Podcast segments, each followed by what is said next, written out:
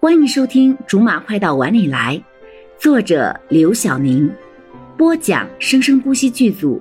本作品由韵声文乐工作室全程赞助。第二十一章：惹人烦的小屁孩儿。柠檬，我还苹果呢。你们事务所的律师还用代号啊？宋永明说完就开始大笑，好像听到了多了不起的笑话似的。哈哈哈哈！你们公司也太逗了，你们不是大公司的吗？弄得跟幼儿园似的。柠檬虽然现在很想跟他计较，不过还是强忍住不耐烦，礼貌的解释道：“我姓宁，读二声比较顺口而已，也亲切一些。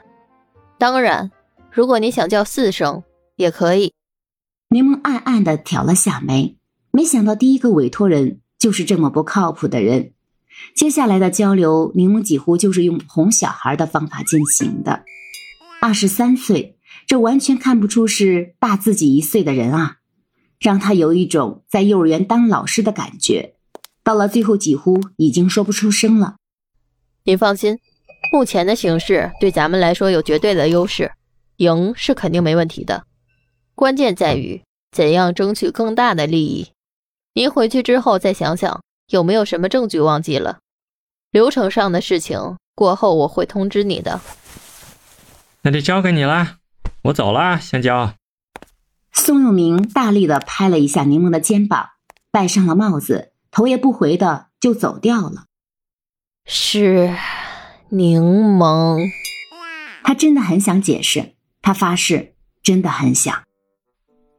晚上，柠檬为了庆祝他接到这个人生中的第一个案子，特意的请罗少和毛飘飘吃了顿好的。我为了给你这个面子，可是推掉了一个戏约呢。说说你该怎么感动吧？毛飘飘就差眼里没有噙着泪了。他为了柠檬，可以推掉了一个可以说是五六句台词的工作呢。好吧，虽然真的只有五六句台词，可是足以让他心疼的。快掉眼泪了！你这没远见的货，你演这五六句台词的片酬，够来这里吃一顿饭吗？罗少，你说对吧？哎，我应该跟刘宇他们一起去看足球的。你个没权衡感的货，万一你喜欢的队伍输了怎么办？你就会不开心，不开心就会影响你之后的正常生活和工作。工作质量下降了，就会在你这重要的初期阶段蒙上阴影，对你以后的仕途说不定也会造成不可预估的影响。而跟我出来吃饭庆祝，则会让你保证是开心的状态，绝不会存在打扰你今后生活的任何因素和隐患。权衡之下，你还会选择去看足球吗？会，我喜欢的球队哪怕输得再惨。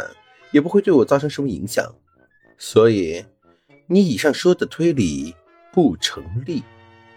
你，我这是为了你好，你身在其中，很多事情自己没办法看得太清楚，懂吗？笑话，他自己都感觉这个理由有多牵强了。不过还好他会瞎掰，很会。柠檬。我追求的可是精神上的，你这顿饭根本就比不了我那五六句台词来的更让我满足啊！嗯，毛飘飘的泪水依旧没有消失，反而是处于呼之欲出的状态。只有柠檬知道，他绝对不是因为失去一个工作而如此的伤心。他就不明白了，毛飘飘这演技怎么就没有导演赏识呢？飘飘。不要再装了，没有用的。你除了前年因为被一只小京巴咬了，打狂犬疫苗哭得死去活来的，我还从没见你因为心灵上的事情受过什么打击呢。你认命吧，你就是注定的没心没肺型的坚强。别再骗自己了，连京巴都咬你，你说你得多招各种生物的烦？哼，你才是没有良心。就刚才我的演技，我有信心让雕像都愧疚。